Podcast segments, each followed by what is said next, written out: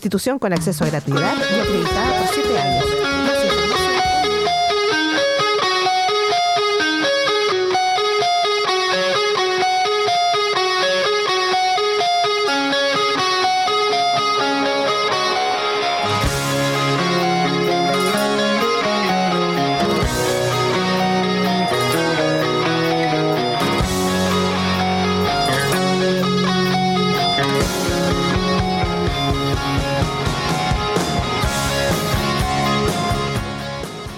Ya estamos de vuelta aquí nuevamente en Pasión Deportiva, eh, junto a mi querido Carlos, que los va a saludar.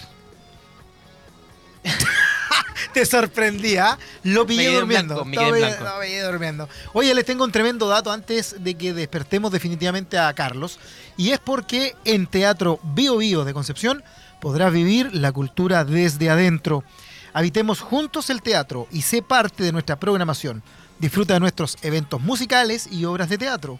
El escenario más grande de Chile está en Conce. Para más información, revisa nuestra cartelera en www.teatrobiobio.cl.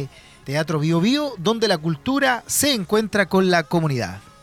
Ahí está, pues. Camilo, hay novedades en cuanto a lo deportivo se refiere. Seguimos hablando del deporte rey, como le llaman muchos. Ah, vamos a seguir hablando de deporte. Claro, este es programa deportivo. Como te pillé durmiendo, ¿Podemos seguir con el programa, por favor? Gracias. ¿Ya?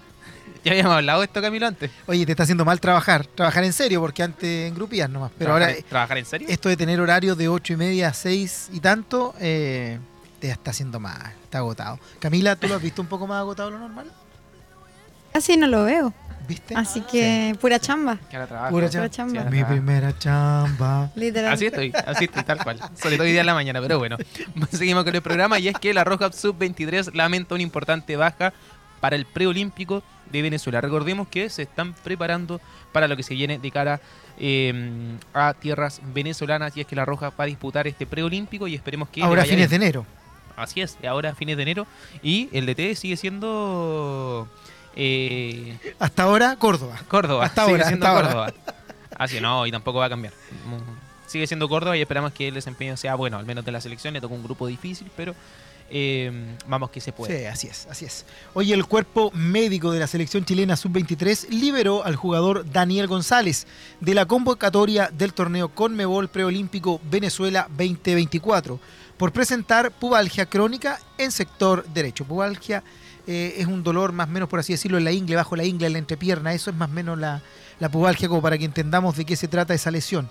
Eso expresó el comunicado. La baja del defensa cruzado se suma a las liberaciones de Nicolás Suárez, Javier Cárcamo, Leandro Hernández, Felipe Mazerri, Clemente Montes y Bruno Gutiérrez, más la marginación por indisciplina de Luis Rojas. Es decir, ya van siete de los primeros convocados, que ya no van. Ahí está, una marginación que incluso se le por ahí se le preguntó bastante, demasiado, y bueno, Córdoba dijo una frase muy clara y es que Para el bronce. ya no están para ya no, están para aprender, esto es un trabajo, si no cumples con horario en el trabajo, simple, Perfecto. te echan. Perfecto. Me parece muy bien, ya partió bien el, el Eh, DT. co- ¿Cómo fue la frase? Ya no estás para aprender. Así es. ¿Sí? ¿Para? Si llegas tarde al trabajo, ¿sí? Oye, que Grábatela, bien te manejas. grábatela bien. Camilo, que bien te manejas con la pubalgia. Oye, ¿cuál es el Me calendario de la roja en el preolímpico sudamericano? Aprovechamos de recordarlo para que ustedes tengan ya panorama para fin de mes. Y es que los dirigidos por Nicolás Córdoba tendrán el siguiente calendario en el preolímpico sudamericano sub-23. La primera fecha será Perú versus Chile. El domingo 21 de enero a las 16 horas. Partido- Agendarlo allí. Partido abordable. Así es. La segunda fecha de este preolímpico, Chile queda libre, que es el miércoles 24 de enero. Por lo tanto, nos saltamos al sábado del domingo 21, nos saltamos al sábado 27 de enero, eso sí, en horario prime, a las 19 horas, en donde Chile se medirá con Uruguay. ¿Bien? Rival duro. Difícil. Claramente. En la fecha 4, Chile se medirá igual a las 19 horas, pero el martes 30 de enero contra Argentina. Igual, durísimo. Y en la fecha 5, la última fecha de eh, este eh, grupo, a las 19 horas del día viernes 2 de febrero, eh, estará Chile enfrentándose a Paraguay, que en el papel es de los que se supone se podría ver rival no tan duro. O sea, por lo menos Chile acá debería poder conseguir tres puntos frente a Perú y frente a Paraguay, por lo menos intentar sumar puntos frente a Argentina y eh, dar la pelea por los tres puntos contra Uruguay. Debería, debería poder eh, realizar al menos ese desempeño para poder clasificarse a la siguiente etapa. Así es, una buena noticia para todos quienes eh, quieren ver el fútbol y no tienen también el acceso a televisión eh, por cable o televisión paga, es que Televisión Nacional de Chile transmitirá en exclusiva por televisión abierta la Conmebol Preolímpico 2024. Esto lo informó eh, la Televisión Nacional en una alianza estratégica con la Confederación Sudamericana de Fútbol Conmebol para transmitir por la televisión abierta y en simultáneo por todas sus plataformas digitales todos los partidos de la selección chilena del Conmebol Preolímpico 2024 del fútbol. El torneo, como decíamos, se va a realizar en Venezuela, comienza el 20 de enero y el 11 de febrero debiese terminar. Esperemos que, ojalá ese mismo 11 de febrero sea el último partido de la Roja que veamos, es decir, disputando un primer lugar. Recuerda que acá clasifican solamente eh, dos equipos del grupo. Así es. Entonces la disputa va a estar entre, imagino yo, Argentina, entre un Uruguay-Chile, porque Argentina, obvio, yo estoy obviando de que Argentina va a clasificar debido al, al plantel que tiene. viene muy prendido Uruguay igual. Por ahí, por eso Muy te digo, prendido. esa pelea va, a estar, va a estar dura. Sí. Hay que intentar sumar contra Uruguay, hay que sacarle puntos sí o sí a Paraguay de 3 y contra Perú también hay que hacer lo propio. Los dos que clasifican en este grupo se enfrentan contra los dos que clasifican en el eh, grupo que le sigue, que es donde está Brasil, donde está Colombia, donde Sí, está Ecuador, donde sí. está Bolivia y espero que, eh, o se espera que eh, dentro de eso Chile pueda por lo menos quedar dentro de los dos primeros para poder clasificar, ya que son solo dos cupos los que se otorgan a nivel sudamericano para el eh, las Olímpico. Olimpiadas, Así es. para los Juegos Olímpicos. Perfecto. Oye, seguimos en el deporte internacional. Esta vez nos escapamos un poquito del fútbol porque Panam Sport, esta eh, asociación, esta agrupación que reúne, ¿cierto?, a las distintas disciplinas del eh, deporte a nivel eh, americano, ¿cierto? Eh, golpea la mesa y le quita a Barranquilla, es decir, en Colombia, la opción de ser sede para los Panamericanos del 2027. Esta competencia que se disputó el año recién pasado, Santiago 2023, eh, estaba muy fuerte sonando, ya casi adjudicada en Barranquilla 2027, pero Panam Sport dice golpea la mesa y le quita esa opción. ¿Qué dice la noticia? El presidente de Panam Sport, Neven Ilic, nuestro coterráneo, confirmó este miércoles el retiro de la organización de los Juegos Panamericanos de 2027 a la ciudad colombiana de Barranquilla, al considerar que incumplió con el contrato firmado. Recordemos que todas estas actividades son de largo, largo aliento, no se organizan de un mes ni de un año para otro, es decir, antes de que se realice el Juego eh, Panamericano 2023 en Santiago ya estaba designado eh, y se estaba trabajando, ¿cierto?, de acuerdo a lo que correspondía en el siguiente sudamericano. Así se desprende de una carta que Ilic envió a varios dirigentes del país andino, en la que dice que, comillas, Panam Sport retira la organización de los 20 Juegos Panamericanos del año 2027 de la República de Colombia al Departamento del Atlántico, la ciudad de Barranquilla y del Comité Olímpico Colombiano y rescinde a partir de esta fecha el contrato de ciudad sede. En ella argumenta que el incumplimiento de los requisitos establecidos en una carta de octubre pasado anula automáticamente la extensión de tiempo propor- proporcionada para subsanar los incumplimientos del contrato de esta ciudad sede. ¿Cuáles son estos incumplimientos? Incumplimientos en los pagos. La sede estaba en duda por una carta enviada por ILIC en agosto al entonces alcalde de Barranquilla, Jaime Pumarejo, y al presidente del Comité Olímpico colombiano, Ciro Solano, en la que les pidió que cumplan el contrato de organización de los Juegos Panamericanos 2027 o, de lo contrario, los trasladarían a otro país. Las partes habían llegado a un acuerdo que en, en octubre para cumplir con el contrato que incluía el pago de 4 millones de dólares por derecho de organización de los Panamericanos, cifra que debió ser desembolsada el 30 de julio del año pasado.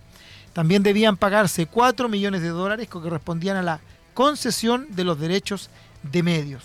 En ese sentido, Panam Sport señaló en un comunicado que decidió quitarle a la sede de Barranquilla por los innumerables cumplimientos de contrato vigente. Comillas, sin embargo, ante la nula respuesta una vez cumplido el nuevo plazo, el Comité Ejecutivo de Panam Sport con fecha 3 de enero del 2024, esto es fresquito, ha tomado la determinación indeclinable de retirar el derecho de ser ciudad sede de la cita continental el 2027, agregó la información. Así que estaremos atentos entonces a cuál será la nueva sede designada. Recordemos que los Juegos Panamericanos y que de inmediato vienen los Parapanamericanos se realizan o la sede es una ciudad de un país en particular. El organizador es la ciudad y lleva el nombre, tal como fue acá, Santiago 2023. Acá era Barranquilla 2027.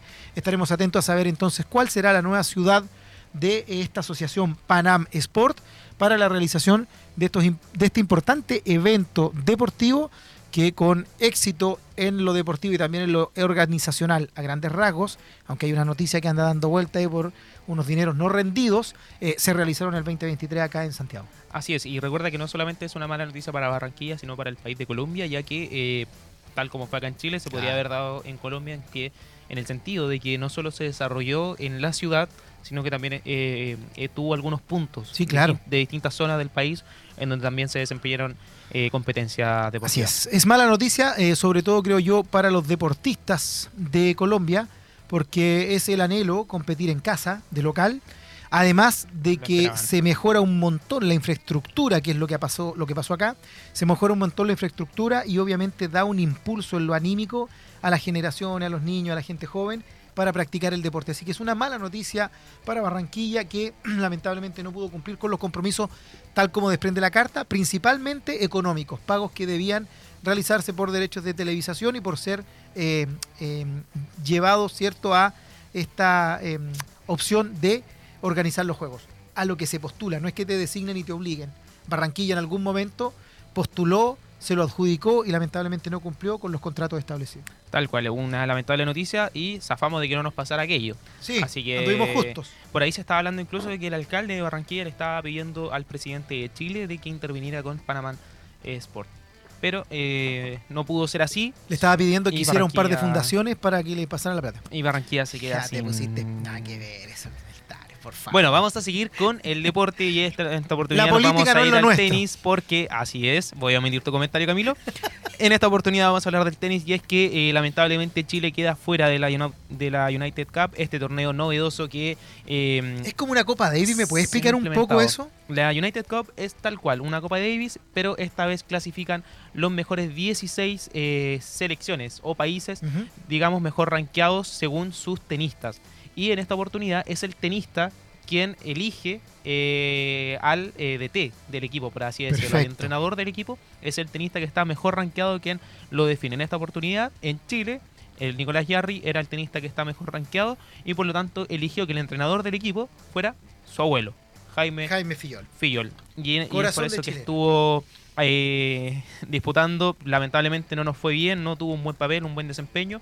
Un torneo en donde juegas un single masculino, un single femenino y el torneo, el partido de doble, discúlpame Camilo. Perfecto. Con música altiplánica y el curioso homenaje de la United Cup a Nicolás Yarri y su abuelo Jaime Fuyol, eh, lo de- eh, terminaron homenajeando. Y así es que lo destaca la noticia, ya que pese a la eliminación del Team Chile de la United Cup, este miércoles la organización del certamen decidió rendirle un homenaje a Nicolás Yarri, primera raqueta nacional, y a Jaime Fillol, su abuelo y capitán del elenco chileno, en una publicación compartida en redes sociales.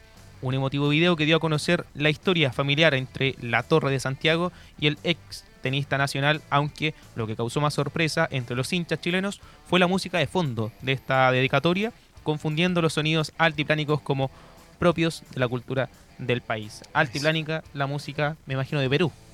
Así que Oye, bueno, hay que recordar para los que eh, tienen cierta claridad con respecto a los pueblos aborígenes y la geografía, que no es el caso de Carlos, que el altiplano se eh, ubica en Bolivia, Perú, Chile y parte también de Argentina, eh, y hay pueblos altipánicos y aymaras Sí, en no esos es- cuatro A sectores. lo que voy, es que no destaca claramente a nuestro país. Dios. Así que bueno, vamos a seguir Tú hablando. querías del que tenis. pusieran a, a los charros lumacos como música de fondo. ¿Y por qué no? Una combo tortuga. Es un vale primo. Tal cual, ¿por qué no? No, un- una canción que identifica a Chile y Sí, una que sí, la sí. mayoría Bueno, de los chilenos que se identificados organización- con un cierto grupo, como son los Jaivas, Iyapu, Tijimani. Mm, buenísimo grupo, buenísimo grupo. Bueno, lo cierto es que en la United Cup los grupos quedaron de la siguiente forma y es que en el grupo A sí clasificó Polonia, quien tiene muy buenos jugadores, España terminó quedando segundo y Brasil último, no ganó ninguno de sus partidos. Eh, Polonia, mucho ojo, porque tiene muy buen equipo en cuanto a Sviatek y a Hurcax. Es uno de los equipos más completos, eh, junto con Estados Unidos, junto con eh, Australia también, otro, otro elenco también que tiene muy buenos tenistas. En el grupo B, donde estaba Chile, lamentablemente quedó eliminado a manos de Grecia, quien quedó primero y no pudo ser uno de los mejores segundos ya que en este torneo se clasifica solo el primero de cada grupo y los dos mejores segundos según las clasificaciones, según partido ganados, según set ganados, juego ganados, etc. En el grupo C, Australia termina clasificando, al igual que eh, Estados Unidos. En el grupo D, Francia clasifica. En el grupo E, Serbia. Y en el grupo F, Noruega. Así que va a estar bien peleado esto, digámoslo. Eh, son muy buenos equipos, quien tienen muy buenos jugadores, ya te lo había dicho. Por ahí Estados Unidos no está representado ni por eh, Coco Goff, ni por eh, Collins, también uno que otro tenista. Por ahí se me está quedando, pero tiene bastante, bastante material por ahí para, para pelear Así es. este torneo. Oye, en el mismo torneo, ¿cierto? Hay sorpresa en la United Cup. Djokovic cae derrotado después de seis años invicto en Australia. Difícil inicio de año para Novak Djokovic, el número uno del mundo, sufrió una derrota ante Alex de Minaur, número 12 en el ranking ATP, en el primer compromiso de la llave de cuartos de final en la United Cup entre Serbia y Australia. Con un doble 6-4, el mejor rankeado del ATP no pudo ante su rival y concluyó su invicto de 43 partidos sin conocer la derrota en Australia. La primera vez fue el año 2018, en el que el surcoreano. ¡Wow! Vamos, Camilo, me tú puedes. complicó, ¿ah? Vamos, Camilo, tú puedes. Yeon Chung, el surcoreano Yeon Chung, se impuso en set corridos 7-6, 7-5, 7-6 en los octavos de final del Australia eh, Open. Por su parte, De Miñor logró el primer punto de la llave para su país y condenó a la primera derrota de Djokovic en este 2024. En el segundo encuentro, Australia logró el segundo punto de la llave con la victoria de Ajla Tomljanovic frente a Natalia Stevanovic. Así, los locales se clasificaron a semifinales del certamen esperando rival entre Grecia y Alemania. Y esto además lo deja en duda para el Abierto de Australia. No solo la derrota preocupa a Nole debido a su lesión en la muñeca derecha, deja en duda su participación en el primer Grand Slam del año que se llevará a cabo entre el 14 y el 28 de enero. En conferencia de prensa, Nolan dijo, tuvo palabra acerca de su molestia y tratará de llegar en las mejores condiciones para el siguiente desafío. Desde hace dos días tengo molestias, durante el partido de ayer y el de hoy especialmente he ido a peor. Ahora intentaré recuperarme de cara al Opens de Australia. Creo que estará bien, creo que estaré bien entonces, para entonces, expresó. Así que ahí para los fanáticos de eh, Djokovic, que no son pocos, que admiran la carrera que ha tenido este tremendo tenista eh, y después de tantos años eh, conoce derrota en Australia. Veremos cómo le irá en esta oportunidad en el torneo y de cara a Australia precisamente que se están jugando algunos torneos ATP como el de Brisbane, como el de el ATP de Hong Kong y el WTA de eh, Nueva Zelanda, de Auckland. En cuanto al ATP de, de Brisbane, eh, se destaca de que Mirra Andreva, chica de 16 años, ya está en cuarto de final instalada, se enfrentará ante Noskova y por la otra parte Zabalenka se enfrentará a Kasatina. Por el lado masculino también tenemos cuartos de final y es que Olger Run se enfrentará a Durkwort eh, y Hikata ante Dimitrov y Nadal frente a Thompson. Un Nadal que está de vuelta en el tenis. Han sido sus primeros partidos luego del- de aquel retiro que tuvo en el 2023 por la lesión temprana en el año y veremos cómo será este su último año, según lo dijo él. Así es.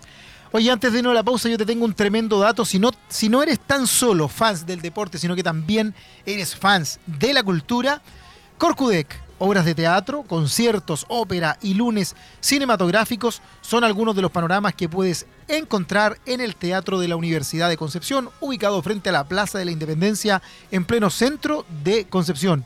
Visita corcudec.cl y encontrarás la agenda actualizada de eventos, porque disfrutar de la cultura y el arte hacia la comunidad es nuestra misión. Teatro Universidad de Concepción, vive cultura. Así es, Camilo, y en AE Radio, conéctate y sé parte de la comunidad radial que tenemos en AE Radio. Todas nuestras redes sociales son parte de nuestra programación. Tenemos sorpresas, muchos concursos, novedades. Revisa este capítulo y toda la programación que te acompaña de lunes a domingo, ya lo sabes, en AE Radio de Duo QC. Somos la radio que te escucha, te acompaña y te entretiene. Encuéntranos en las redes sociales: Facebook, X, Instagram, TikTok, iTunes, Spotify como AE Radio también nos pueden ver en aerradio.cl, distintas señales de mundo, y nos pueden escribir al WhatsApp. Doy tu número, Camilo, más 569-4952-3273. ¿Nos vamos a escuchar música? Perfecto, nos vamos con la última pausa musical. Excelente selección nuevamente. Ya volvemos al último bloque de Pasión Deportiva. Música, no porque Camilo sigue comiendo, así que vamos.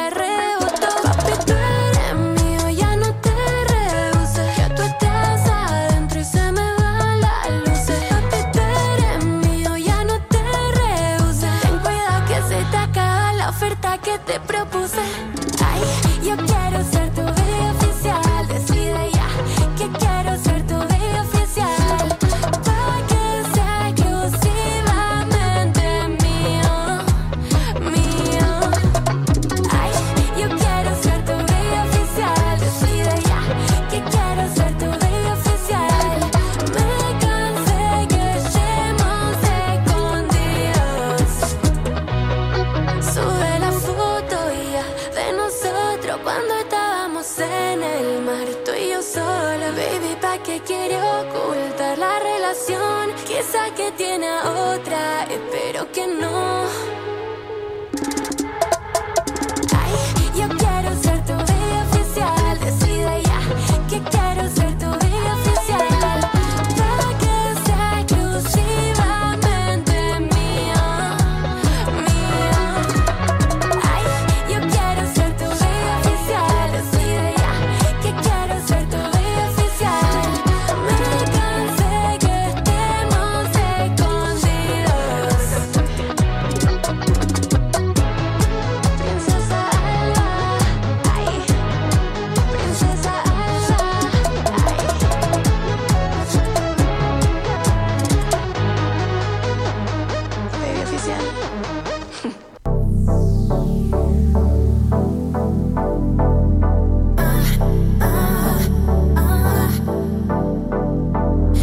siento magnética. La gema del huracán brilla y está a punto de explotar. Como una super, supernova, nova, super, supernova, nova, super, super supernova.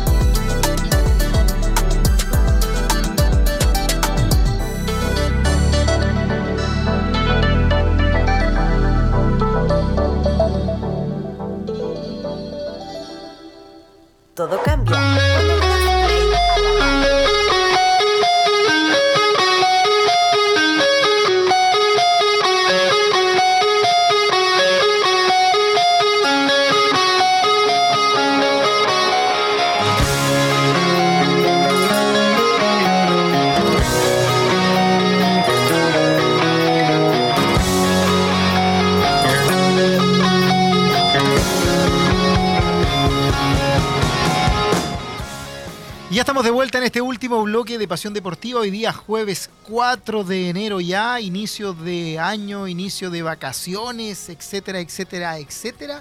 Eh, en este último bloque con la información deportiva que por supuesto a todos ustedes les interesa y que a nosotros nos encanta contarles. Y una de las noticias maravillosas que se viene para el 2024 es que este viernes eh, arranca, ¿cierto?, las claves del Rally 2024. El evento tendrá varios cambios en relación a las ediciones anteriores.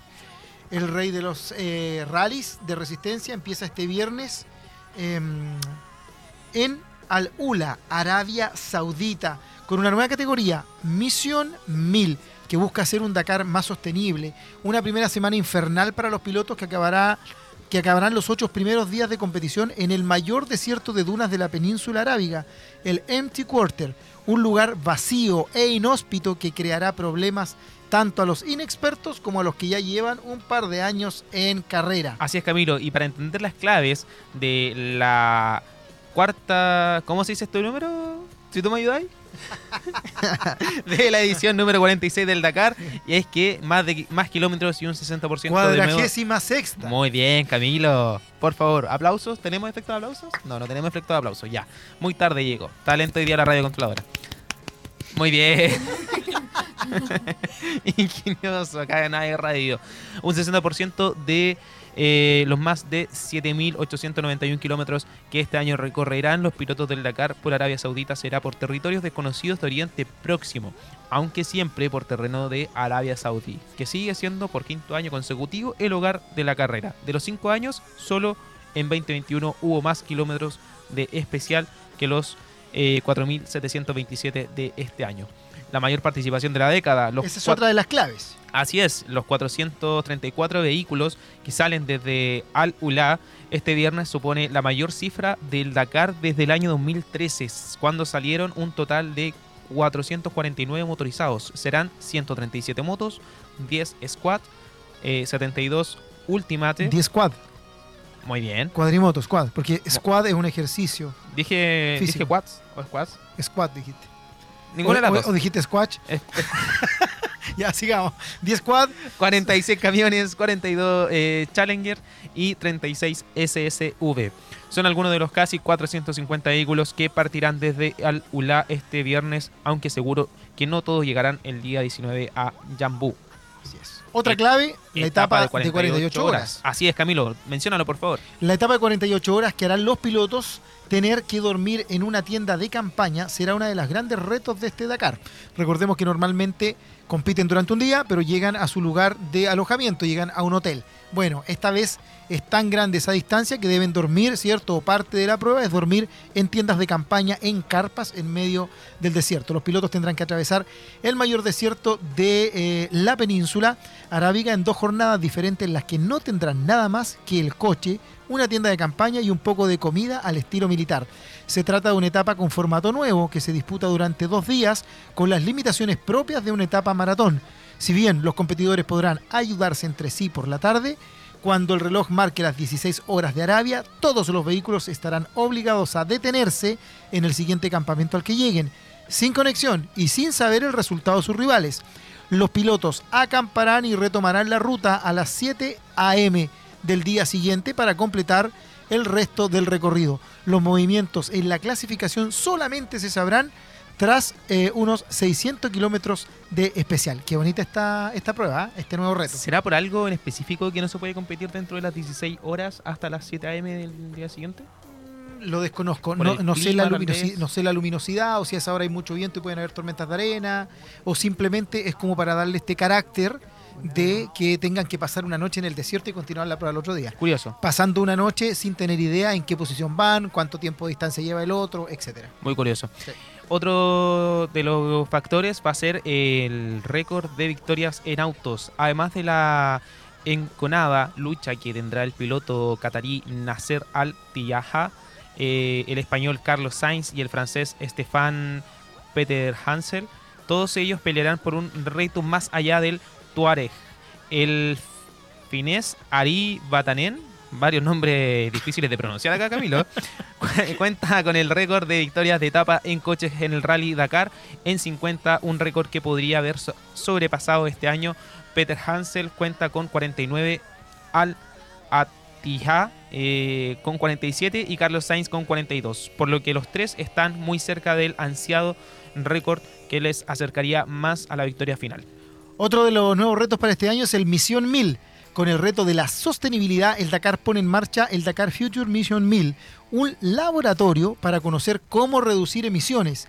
Esta nueva categoría, que cuenta con 10 vehículos inscritos, permite a los pilotos recorrer unos 100 kilómetros diarios al margen de las etapas del rally, hasta alcanzar un total de 1000 kilómetros y validar así las opciones técnicas para su desarrollo futuro. Aunque este desafío no se considera realmente como una competición, se han identificado una serie de criterios de evaluación para poner a prueba a los vehículos y animar a los pilotos a realizar buenos resultados, es decir, la electromovilidad entrando al Dakar. Mira tú, la navegación también, ya que la navegación es como todos los años una de las claves del Dakar, pero este más si cabe, puesto que en las últimas ediciones ha sido muchos los pilotos que han alzado la voz quejándose de la navegación, entre ellos el madrileño precisamente Carlos Sainz, que lo habíamos mencionado anteriormente, quien resaltó hace un par de años que la navegación complica la vida bastante. Otro también de los factores es las nuevas categorías que hay, la ASO, organizadora del evento, y la FIA han decidido cambiar el nombre a las categorías, por lo que hay que empezar a estar familiarizándose con ellas. Ya no será T1, sino Ultimate. La prueba de coches es la que participa, por ejemplo, el español Carlos Sainz. La T2 se llamará Stock. La hasta ahora T3 será Challenger. La T4 será... Imposible hacer un programa con esto. Vamos, Carlos, vamos, Carlos. Tú puedes. Vamos, tú puedes. Ahora, ahora nos pueden entender del por qué llevamos tantas semanas sin hacer un programa. Nosotros dos estábamos peleados, por eso no hacíamos programa. Y nos, reconcil- no- Go. re- nos reconciliamos hace Go, poco. go. You talk, you talk. You speaking, you speaking. Bueno, Ultimate. Ultimate. Gracias, Camilita. Bueno. Ultimate. Ultimate, estamos en un país español. ya, ok. Eh, ya no será la T1, sino Ultimate. Correcto. Bien, eh, la prueba de coches en la que participa, por ejemplo, el español Carlos Sainz, lo había mencionado, la T2 se llamará Stock, la hasta ahora T3 será Challenger, la T4 pasará a ser SSV y la T5 será la de Es camiones. SUV. Es SUV. Mientras que motos y squats, como dice Camilo, seguirán con los mismos nombres, quads, para aquellos que entienden el rally. Oye, y sin debutantes y cuatro chilenos arranca también, obviamente, esta fecha, que parte desde mañana, desde el 5 hasta el 19 de enero, y por quinto año seguido será en el desierto de Arabia Saudita. El prólogo será, cierto, como lo decíamos, desde Al-Hulá de la carrera hasta finalizar en Yambú. Habrá seis chilenos en competencia: Pablo Quintanilla, José Ignacio Cornejo, Tomás de Gabardo, hijo de la leyenda, y John Medina en motos. Francisco Chaleco López e Ignacio Casale en Challenge, vehículos que son ligeros. Son cuatro nacionales menos que la edición pasada. Esta vez están ausentes y no participarán Lucas del Río en vehículos ligeros, Patricio Cabrera en motos, Giovanni Enrico en quads y Luis Díaz en SSUV. Así que ahí está la participación de los chilenos. Muy también. bien, muy bien pronunciado el inglés. Ahí se nota que hay estudio. My English is no very for looking. Vamos, no entendí lo que dijiste, pero vamos rapidito a mencionar de que UDEC y Deportivo Alemán entran en recta final de la Liga A1 femenina, así que todo el apoyo a lo que se viene en el desafío. ¿Tenemos mención, Camilo, para el programa? Eh, si usted quiere, ningún problema. Vamos, por favor. Casa W, más que un espacio de coworking con foco en la innovación y emprendimiento, somos una comunidad apasionada por lo que hacemos, conformada por un grupo de personas que buscamos convertir a BioBio en la mejor región para emprender de Chile.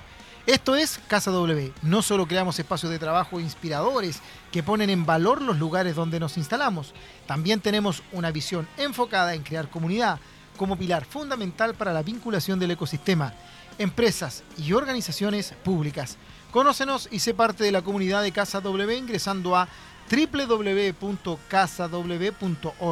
Casa W, más que un espacio, somos una comunidad. Punto .org para aquellos que no entendieran. En Supermercado El Confite es hora de comer algo rico, dulce, salado, cotillón, fiestas o tu pedido de supermercado. Y mejor aún, una celebración inolvidable. Para todo esto y más existe Supermercado del Confite, que te espera con el mejor cotillón y todo lo que necesitas para el mejor carrete. Visita nuestra amplia sala de ventas con acceso por Maipú y revisa las ofertas en nuestra página de Facebook, donde nos encuentras como Supermercado de Confite, o Instagram, que también nos encuentras como Supermercado del Confite. Ya lo sabes, porque Supermercado del Confite es la manera más dulce de ahorrar. Así es, y bueno, con esta espectacular y muy buena información y dato que nos dio nuestro querido Carlos Oye, Arzosa. Camilo, nos falta algo porque el 24 se presenta tu búho favorito y es que Pimpinela, el, mus- el musical argentino compuesto por los hermanos Joaquín y Lucía Gavilán, el vuelven a Concepción. musical. Así el dúo es. musical. Pimpinela, el dúo musical. El dúo musical. No el musical. El dúo musical. El dúo musical. Eso. Eso dije. Ya, vamos. Continúa. ¿Puedes escuchar alguna vez lo que digo en este programa, por favor? Oye, no. Pimpinela, para todos ustedes, se presenta en Concepción. ¿Cuándo, Carlitos? Bueno, con, la, con una trayectoria consagrada de más de tres décadas, una veintena de álbumes editados con 30 millones de copias vendidas y presentaciones en importantes Más escenarios copias que tú en el. de América y Europa. Los hermanos de inglés. Claro. Los hermanos Pimpinela vuelven a deleitar al público de Concepción con sus éxitos imprescindibles como Pega la vuelta a esa hora, ahora decide la familia, madre, entre otros. Ahora vuelven a Chile con Siempre Juntos, Tour 2024. Por lo mismo, el 24 de enero estarán en Gimnasio Municipal de Concepción a las 20 horas. Hoy me salió un gallito. Sí, sí, sí. Bueno, y Camilo va a ser el primero en estar ahí parado, por, Por supuesto, ya que podrá conseguir su entrada por sistema Ticketmaster. Pimpinela, siempre juntos Tour 2024, 24 de enero en Concepción. Así es. Y llegamos entonces al final de este capítulo de Pasión Deportiva. Por fin, se acabó. Los dejamos invitados, por supuesto, para el próximo jueves a la misma hora, al mismo canal, 17.30 horas. Nos reencontramos con nuestro querido Carlitos, con la Cami, con la Caro en controles, ¿cierto? Y producción. Eh, que tengan un excelente fin de semana, días de mucho calor, hidrátense, usen protector solar, lentes de sol, gorritos, etcétera, no se maquillen, por favor, que se le va a ver después todo brillosa la cara. Ya aquí, Aquí alguien quiere. Y Carlitos, mucho, éxito para ti. Mucho éxito para ti, Carlito, y que no sigas sufriendo con esto de empezar a trabajar como la gente adulta. Chao, chao, amigos de Pasión Deportiva. Nos vemos próximo jueves. Un gustazo, amigas.